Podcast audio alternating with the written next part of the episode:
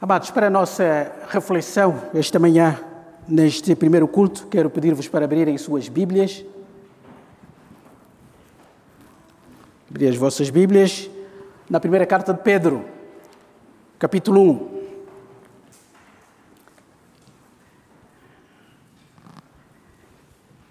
Como dizia um pastor amigo conhecido, trouxeram Bíblias? Tem que ser irmãos, esse é o nosso livro. Não há livro que tem, nós crentes podemos ou devemos amar mais do que a sua palavra. Não há, não pode haver. Independentemente da sua, do seu livro, da sua área de formação, não sei qual, qual é, mas nenhum livro é, pode ter o mesmo valor da Bíblia. Ela está, tem que estar acima de qualquer outro manual. É verdade isso. Porque é o único manual que nos fala coisas da vida eterna. Os outros manuais falam de coisas muito interessantes sobre o saber, sobre a profissão, sobre o bem-estar. Aqui, este é o único livro que é capaz de nos dizer coisas sobre a realidade depois da morte. Então é incomparável no seu valor. Por favor, irmãos, amemos a palavra de Deus. Os irmãos sabem que o amor é pessoal. Nós fomos criados para amar pessoas, não coisas. Nós fomos criados para usar coisas e amar pessoas a pessoa de Deus e a pessoa do próximo. Os irmãos sabem que há uma coisa que não é pessoa, mas que a Bíblia diz que temos que amar, é a palavra. É incrível isso, não é? Nós só podemos amar pessoas, mas a Bíblia mostra-nos escritores que dizem quanto amo a tua palavra. Por quê? Porque ele ama a palavra por causa do Deus da palavra que essa pessoa ama. Então a palavra de Deus é como se a extensão verbal do próprio Deus, não da sua pessoa, mas da sua mensagem. Então nós devemos amar essa palavra. Capítulo 1, primeira carta de Pedro. A partir do versículo 13. Primeira de Pedro 13, 1, 13 a 21. Vamos ficar de pé. Faz favor. Diz assim a palavra do nosso Deus. Por isso, cingindo o vosso entendimento, Sede sóbrios e esperai inteiramente na graça que vos está sendo trazida na revelação de Jesus Cristo. Como filhos da obediência, não vos amoldeis às paixões que tinhais anteriormente na vossa ignorância. Pelo contrário, segundo é santo aquele que vos chamou, tornai-vos santos também vós mesmos em todo o vosso procedimento. Porque está escrito: sede santos, porque eu, o Senhor, porque eu sou santo. Ora, se invocais como Pai aquele que, sem exceção de pessoas, julga segundo as obras de cada um, portai-vos com temor durante o tempo da vossa peregrinação, sabendo que não foi mediante coisas corruptíveis, como prata ou ouro, que fostes resgatados da vossa fútil, do vosso fútil procedimento que vossos pais vos legaram, mas pelo precioso sangue, como de cordeiro, sem defeito e sem mácula, o sangue de Cristo, conhecido com efeito antes da fundação do mundo, porém manifestado no fim dos tempos, por amor de vós, que, por meio dele, tendes fé em Deus, o qual o ressuscitou dentre os mortos e lhe deu glória, de sorte que a vossa fé e esperança estejam em Deus. Até aqui. Ó oh, Pai, nós louvamos o Teu nome, rogamos a Tua orientação, fale aos nossos corações Toque a cada um de nós. Ó oh, Pai, aplique a tua palavra em cada coração aqui presente. Esta é a nossa oração. Em nome de Jesus. Amém. Podem sentar-se, irmãos. Amados, Pedro escreve duas cartas, ou escreveu duas cartas. É, esta e a segunda. Esta primeira tinha como objetivo animar incentivar é, os crentes que estavam espalhados no mundo é, romano antigo os irmãos virem a introdução desta carta, ele manda esta carta a um vasto eh, território, não é? é? Pôncio, Ponto, Galácia, Capadócia, Ásia, Bitínia. Eh, se os irmãos virem o mapa, verão que praticamente cobre toda a região da atual Turquia.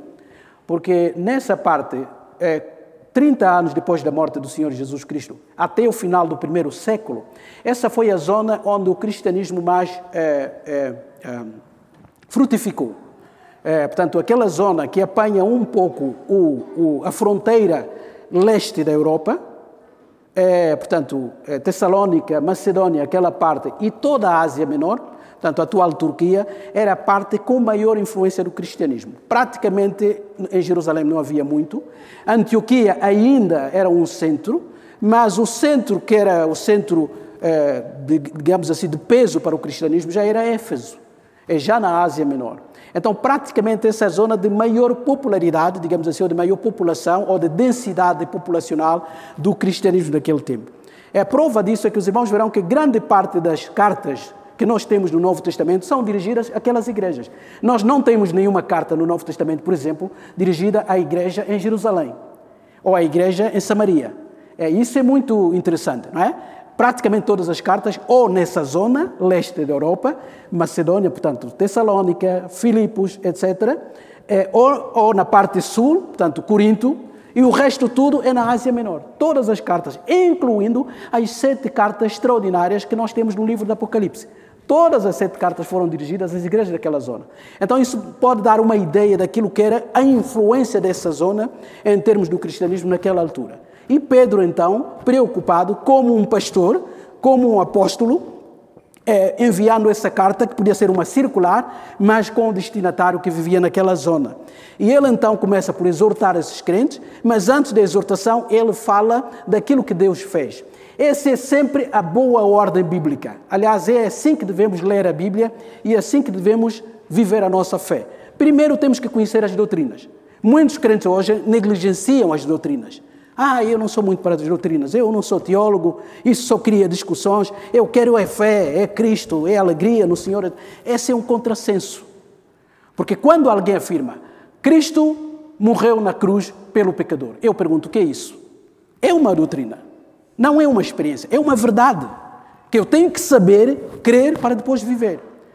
Cristo ressuscitou, subiu ao céu, um dia voltará. Eu pergunto, o que é isso? É uma doutrina, é um ensino. Eu preciso de crer nesse ensino para que depois aplique na minha prática. Se ele vai voltar, se ele é o meu Senhor, como é que deve ser a minha vida?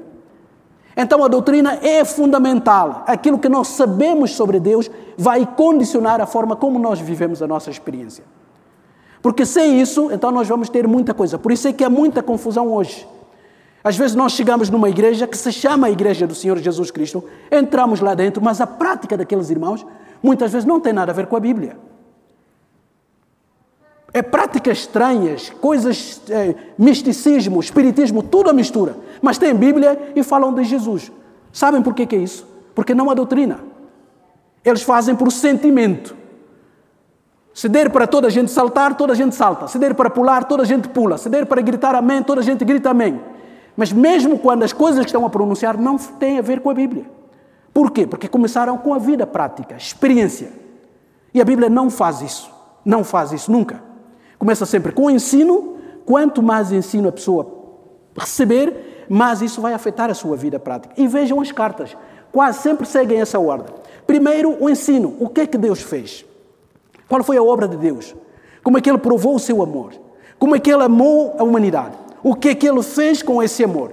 E só depois é que a Bíblia vai dizer: então, se Deus fez tudo isso, os cristãos, os crentes devem viver desta forma. Ou seja, a conduta e a vida prática sempre serão consequências da doutrina, do nosso entendimento. Ou usando uma linguagem mais teológica, digamos assim, os imperativos sempre seguem os indicativos.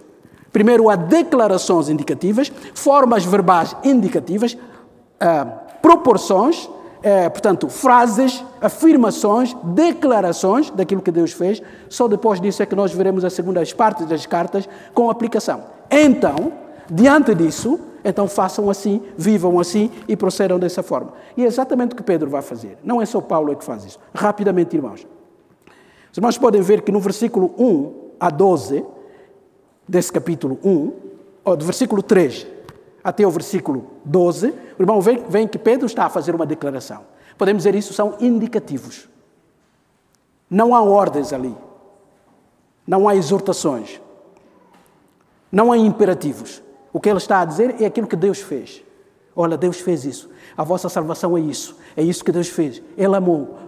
E assim, e assim ele descreve tudo aquilo. Os irmãos veem claramente que depois, a partir do nosso texto que nós lemos, versículo 13, é que ele diz: Por isso, Ou, portanto, ou com base nesses indicativos, então o vosso procedimento tem que ser diferente. E o que é que ele diz àqueles irmãos para a nossa aplicação? Acompanhe. Por isso, cingi o vosso entendimento. Algumas Bíblias dizem que os lombos do vosso entendimento. O que é isso? Na nossa linguagem de hoje, não é outra coisa do que, eh, se nós traduzíssemos para a nossa realidade, dizemos assim: arregassem as mangas. Essa é uma expressão de serviço. Os irmãos sabem que antigamente homens e mulheres vestiam de túnicas. Vestiam-se ainda hoje, no leste, na parte oriental. Então era uma espécie de um robe. Todos vestiam-se assim. Ou alguns de saias, como nós vemos na Índia e no Paquistão. Então, quando alguém queria fazer um trabalho, portanto, estava para fazer um trabalho, o que é que fazia? O que é que os irmãos veem na televisão? Quando eles querem fazer uma atividade, até hoje ainda fazem isso. Pega na ponta do robe, põe dentro das pernas, coloca aqui atrás, amarra aqui se transforma quase numa bermuda, não é? Nos calções. Então isso significa que a pessoa está a arrumar-se para o trabalho. Essa é a ideia de cingir os lombos. Só que aqui os lombos do entendimento significa que preparem-se mentalmente, assim como alguém se prepare. Ou no bom português, assim como alguém, quando está para fazer um trabalho, tem camisa até aqui, qual é a nossa tradição, a nossa cultura? A pessoa começa a arregaçar as mangas. É sinal de que ele quer fazer qualquer coisa e com as mangas até quase que no pulso não dá para fazer. É mais ou menos essa linguagem bíblica, simplesmente. Só que aqui devemos cingir os lombos do nosso entendimento. Lá está. Então Pedro está a dizer, diante dessas verdades todas que eu acabei de denunciar aqui, você deve viver de uma forma diferente. Mas o início, vejam aqui, sempre. A vossa mente tem que mudar. Primeiro, depois é que o corpo e as outras coisas também vão mudar. E ele continua. Então devemos cingir os lombos do nosso entendimento e ser sóbrios, significa equilibrados. Aqui sóbrio significa o contrário do ébrio. A ideia é que não sejam como um bêbado. Um bêbado é controlado pelos elementos químicos, pelas substâncias. Ele nada no oceano alcoólico. Ele faz coisas, vai onde o álcool manda. Ele diz coisas que não pensa. No dia seguinte, se refletir, vai se arrepender de tudo o que disse. Mas vocês devem se portar de uma forma diferente, sede sóbrios e esperai inteiramente. Ou seja, coloquem a vossa esperança na graça que vos está sendo trazida na revelação de Jesus Cristo. Ele diz que primeiro é uma atividade mental. A vossa mente deve estar preparada. Assim como alguém cinge os lombos, vocês devem estar preparados mentalmente para viver uma vida diferente num mundo complexo, num mundo que se está é, afastado de Deus. Então ele diz que vocês fazem isso porque sois filhos de Deus. Ou porque são filhos de Deus. Continua o versículo 14. Como filhos da obediência, não vos amoldeis as paixões que tinhas antes interiormente na vossa ignorância. É praticamente a linguagem de Paulo no capítulo 12 da carta aos Romanos, né? Não vos conformeis a este mundo. É mais ou menos, era, era o discurso comum do próprio Jesus que os apóstolos aprenderam e ensinavam. Por favor, não se deixem moldar. A ideia aqui é do molde. Toda a gente que já passou pela cozinha sabe o que é. Queremos fazer um bolo, temos um molde, uma forma. E a forma tem que ser rija, tem que ter uma forma. E toda a substância, massa que a gente coloca lá, o que é que faz? Adapta o formato da forma. Então a ideia é que o mundo tem a sua forma. E a nossa mente pode ser moldada pelos valores do mundo. E nós vamos proceder como o mundo. Se o que ocupa a minha mente é videogames, eu vou passar todo o dia a pensar no videogames. Não tenha dúvida disso. Eu vi uma reportagem, uma avaliação social que diz assim: o perigo da nossa sociedade é que as pessoas viciadas nos jogos, é a idade média de 35 anos. Eu fiquei assustado com isso. 35? Eu pensava que eram 16, 17 anos. Ou seja, homens que já podiam ser homens na vida, já deviam viver a responsabilidade da vida, se calhar já casados ou com filhos, passam a sua vida, quem ocupa a sua mente é aquelas brincadeiras.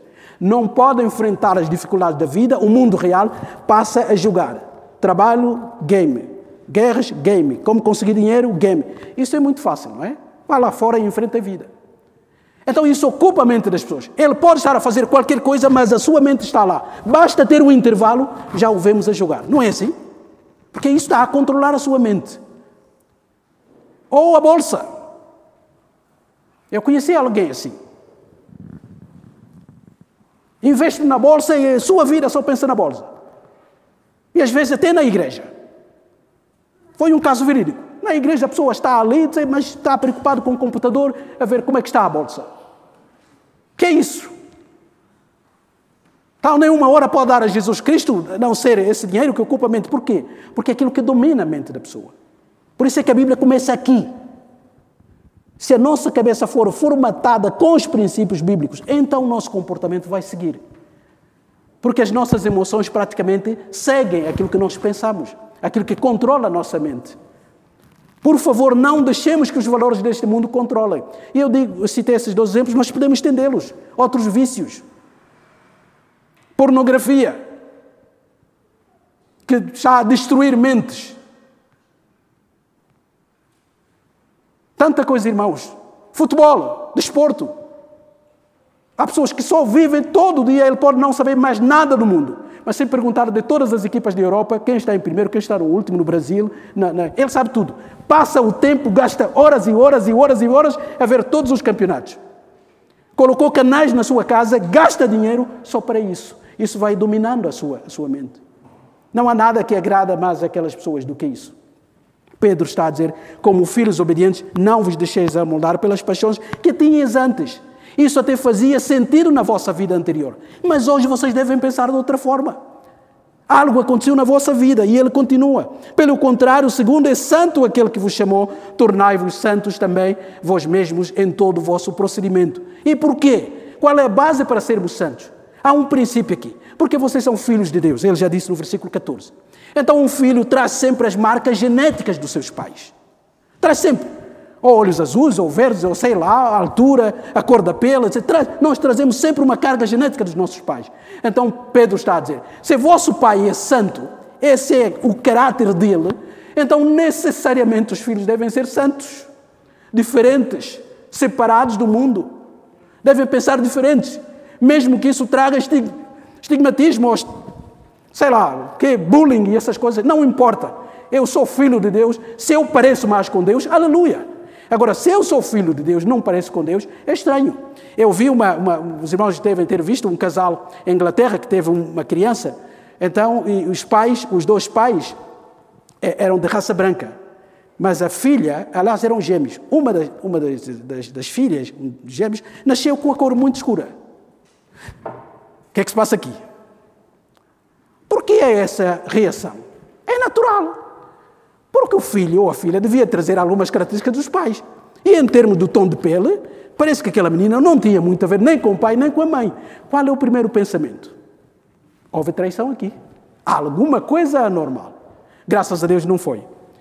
Mas foi um trabalho bem feito e repararam que no, no, seu passado, os seus ascendentes da parte da mulher, já houve ali entre da Índia, um norte-africano e tal. Então, essa menina foi buscar uma carga genética dos, dos antepassados. É incrível isso, né? o que a genética faz. Mas isso para mostrar o que nós sempre trazemos alguma coisa que nos identifica, ou com os pais diretamente, ou com os nossos antepassados. Tem que haver uma ligação genética. E, no fundo, a Bíblia diz isso. Vocês são filhos de Deus. Ele é santo, então os seus filhos devem demonstrar as características do Pai. Se não houver santidade de vida, temos que questionar se somos filhos de Deus ou não.